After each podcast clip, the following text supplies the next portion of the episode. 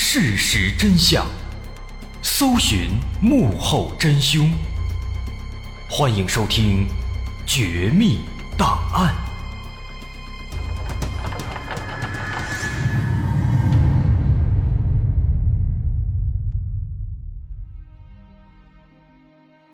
还原事实，探索真相。欢迎继续关注《绝密档案》，我是大碗。在之前我们提到，霍金之所以警告人类不要对未知的外星信号做出回应，其根本原因就是外星生命大概率是存在的，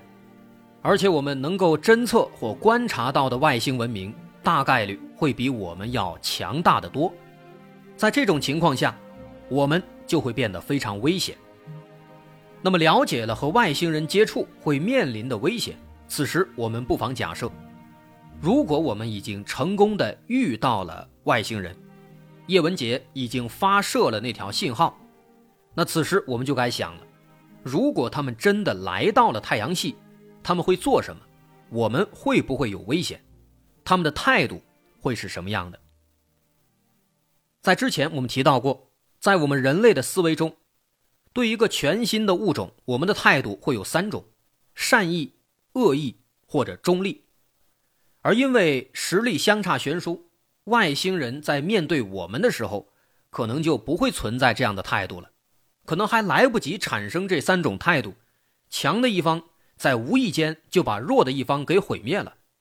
就像是睡觉的时候无意间把小猫压死了。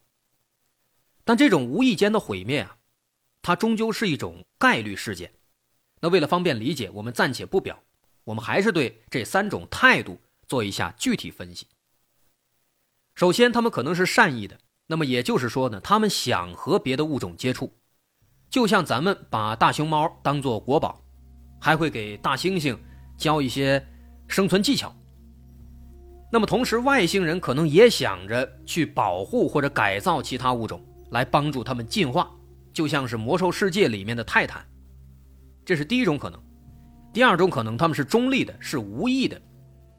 可能他们只是路过，偶然发现，哎，这个星球上有文明，就好奇的来看一看。第三种可能是恶意的，他们是来掠取资源的，或者单纯的就是要征服，就像当年的欧洲殖民者征服美洲大陆。那这种情况下呢，如果是他们先发现的我们，那这一切。我们就不能做主了，毕竟人家更厉害啊，想怎么样就怎么样。那如果恰好是我们无意间先发现了他们，并且主动去接触了他们，会有什么样的结果呢？这时候咱们就需要分析了。如果他们是第三种那种恶意的，那人类去接触他们，无疑是自寻死路，最终结果只有一个：人类灭亡，文明不复存在。这种可能性不需要分析。咱们主要看前面两种，中立的或者善意的。首先说中立的，如果他们是中立的，这件事儿会变得很有趣。两个不同的种族文明之间相遇了，大概率是会发生交流的，但是文明之间的隔阂会让大家很迷茫，谁也不知道对方到底想干什么。虽然不知道应该怎么沟通。但是又觉得有必要做一点什么，那么第一反应有可能就是试探一下对方的实力，毕竟知根知底才能确定自己是该低调还是该高调。于是呢，他们可能就会随意的去攻击一下，或者可能就是稍微的蹭一下，比如放个照明弹或者放个信号弹之类的，然后静静的观察人类有什么反应。那么这种情况下呢，就又会出现两种可能性，第一种。如果这个外星人他发的这个信号弹啊，跟我们理解的信号弹不是一个东西，举个极端的例子吧，可能他们会把原子弹当做是信号弹来用，那这么一通操作，人类可能就莫名其妙的被搞死了，就像是小明不小心把蚂蚁窝给端了。那第二种可能性，如果他们这个行为呢，不至于把人类毁灭，可能他们的信号弹啊，就是一个正常的信号弹。但是呢，因为外星人的科技啊更厉害，它仍然给人类造成了不小的损失或者恐慌。那么这个时候，外星人发现，哎呦，人类好像非常害怕，于是明白了，人类比自己更加弱小。在这种情况下，可能他们不屑于把高级的技术交给人类，毕竟人家也只是路过嘛，所以人家就继续走了，就回去了。当然，也有可能这个时候他们变坏了，他们感觉人类这个物种挺好玩、挺可爱的，决定把人类当成宠物来饲养，就像咱们养小猫小狗那样。于是从此，地球上的人类失去了原本的自由，彻底变成了高等生物的玩物，这也是非常可怕的。那么接着咱们继续往下看，如果他们不是恶意的，也不是中立的，而是彻彻底底的善意的，那这一下我们总该有好事了吧？其实也不一定。我们想啊，如果外星人认识了地球人，并且想把先进的技术传授给地球人，那么当地球人在拿到这些高科技之后，其实就又会出现两种可能性。一种可能性，这个外星文明它继续会参与地球人的进化，参与地球人的文明建设，就像是一个大姐姐一样无微不至的照顾。那还有一种可能性呢，他就只是把这个技术扔下，然后就走了。那我们先来看第一种可能性，他们不光把技术给我们，还会无微不至的照顾我们，教育我们啊，不要打仗，要爱好和平，在必要的时候呢。可能也会出手干涉，阻止人类滥用武力自相残杀。那么，如果是这样，那这个外星文明，它肯定就是那种特别高尚、特别厉害的，就像是魔兽世界里面的泰坦那样，他是大善人。他们的志向和目标就是扶持其他文明成长。那么，最终的结局一定是外星人和地球人过上了和谐、幸福、美满的生活，这是皆大欢喜的。大好结局，但如果是另外的一种可能性，那就不一样了。如果他们就像刚说的，确实是善意，但是呢，他们非常忙，或者他们不想事无巨细的去干预地球的生活，所以就只是单纯的把技术扔下就走了。那么这个时候，人类掌握了更加牛逼的科技和武器，但此时人类拥有的这个科技水平。和他们的文明程度其实就是不相当的。我们想，如果给一个猴子一把机关枪，当他发现了这把机关枪的威力之后，他会干什么？他可能就想当国王了。那么人类的野心可能也会随着力量的增长不断膨胀，一些内心邪恶的人就会发动战争。那么人类有可能就会在这场有着未来的强大武器的战争中自相残杀，走向灭亡。在这种情况下，这些外星人虽然他们也是善良的，但是不一定会给人类带来好的结果。这个时候，这类外星人就像是《星际争霸》里面的萨尔纳加，他们只负责帮助其他文明生根发芽，但是不会进行其他的干预。如果是这样，那结果还是非常糟糕的。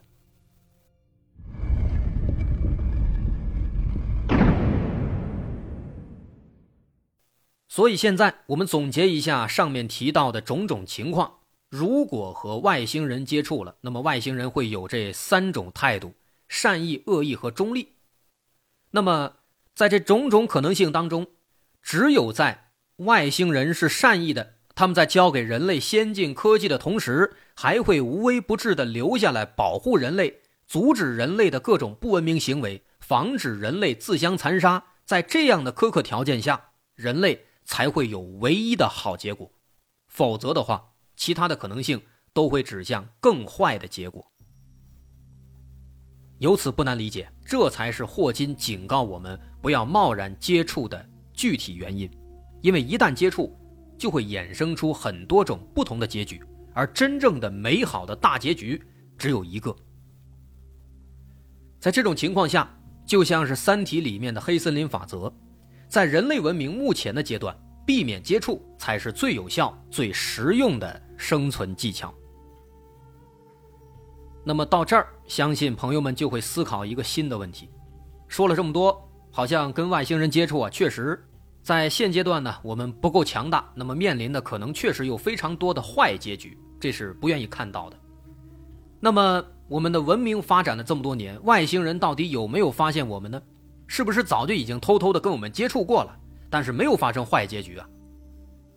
客观来讲，这种可能性的确是有的。我们之前说了很多，如果外星文明存在，他们能够观测到我们，那么极大概率他们的文明是要更高级，他们的科技要更加强大。那么这个时候，他们看银河系全系的图景，可能就像是我们看高德地图。所以说，有可能我们早就暴露了，但是他们还没有理我们。为什么呢？我们举一个例子，假设我们看高德地图，那我们在看这个地图的时候，我们会不会关心在什么地方住着一群蚂蚁？当然不会。但如果说这群蚂蚁它会造房子，会使用无线电。那情况就不一样了，即便我们一开始没有看到它们，我们早晚有一天也会捕捉到它们的无线电信号，因为蚂蚁的科技对我们来讲太过低级，非常容易被我们发现。因此，有可能我们人类啊，就像是那些掌握了无线电的蚂蚁，我们不光会使用无线电，甚至还用它不断的向宇宙中发射信号，想把别人招过来。仅仅七十年代，NASA 就向宇宙中发射了三张人类的名片，其中就包括那张著名的金色唱片。退一万步讲，就算没有无线电，自从寒武纪开始，海洋里各种藻类植物的叶绿素，还有大气中游离的单质氧，就已经在告诉整个宇宙，这颗星球上有着复杂的繁荣的生物圈。因为氧是非常活跃的，如果没有生物持续产生，那么它就会和其他的物质氧化而消耗殆尽。这些都可以通过光谱分析远远的得以确认。所以说，地球其实是藏不住的，可能早就暴露了，甚至有可能外星人已经在路上了，只是因为他们距离太远，还没到呢。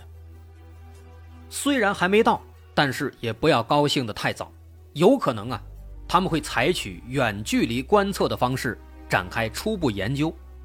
就像我们人类去拍摄动物世界一样，在远处悄悄地潜伏，把摄像机放在隐蔽的地方。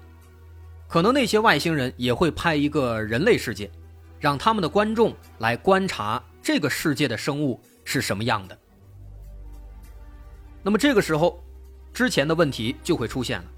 既然他们已经发现了我们，那么。他们是善意的、恶意的，还是中立的呢？其实现在啊，还处在薛定谔的状态。如果他们的实力非常强大，那大概率就是善意或中立的，甚至有可能他们已经为人类提供了某些帮助了。比如那些传说中的什么高级古文明啊之类的，没准就真的存在，没准就是外星人搞的鬼。当然，这只是一种猜测，一种假设。为的是更好的说明这个问题，但如果说某一天人类真的发展到了一个能够威胁到他们安全的地步，那或许那个时候他们的态度还会发生转变，这也说不准。好，现在咱们说了这么多，从外星人存在的可能性说到了人类和外星人面对时，外星人可能会存在的态度，以及我们可能会面临的结局。那这个时候，可能还是有不少理性的朋友仍然会有所怀疑，这完全可以理解。就像是费米悖论，你都不知道外星人在哪儿，还在这叭叭叭的说了半天怎么去接触外星人，怎么处理，是不是闲的呀？如果放到以前，确实有这样的嫌疑，但现在我们要说不是了。二零二一年六月是世界上所有 UFO 爱好者们狂欢的日子。因为 UFO 元年将会在2021年正式开启。何出此言？早在2021年之前，包括《纽约时报》、美国有线电视新闻网、《纽约客》、英国《卫报》等主流媒体就有过报道。美国国防部、国家情报局、海军情报局和其他相关机构将在2021年6月份向美国国会提交有关 UFO 的非机密报告。说白了。这么多年来，他们收集到的关于 UFO 的数据和信息将被公开。美国国家情报局前局长约翰·拉特克利夫在采访中也证实了这条消息的确属实。他表示，这项报告将是巨大的、史无前例的，在接下来的几个月里，将会有更多的报告陆续发出。一直以来，美国情报机构都对 UFO 的话题讳莫如深，为什么现在忽然选择公开透明呢？其实很大程度上是因为目击报告实在是太多太多了，再加上现在的这些录制摄像设备太过发达，想藏也藏不住了。仅仅美国海军记录的这些 UFO 目击事件，在二十一世纪以来就有数百起，甚至美国海军现在已经有专门的报告通道，教飞行员目睹 UFO 的时候应该怎么做。但是呢，一直以来，因为某些我们可以想到的原因，他们很排斥把这些消息公布出去。他们一直都是藏着掖着打哑谜，因此他们在一九五三年专门组建了一支专家队伍，专门在民间散播 UFO 是恶作剧的说法。而这个方法非常成功，再加上很多文学艺术作品的渲染和传播，就导致多年来，当人们谈起 UFO 的时候，都感觉它只不过是科幻作品上的荒谬的故事，不过现在这样的概念可能就要改写了。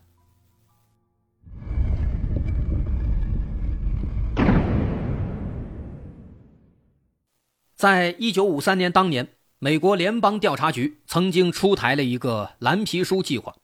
这个计划专门调查各地的 UFO 事件。整个项目持续十七年，记录了一万两千多个案例，当然，其中有极大量的虚假案例。不过，其中仍然有七百零一项是科学无法解释的。这个蓝皮书计划非常有名，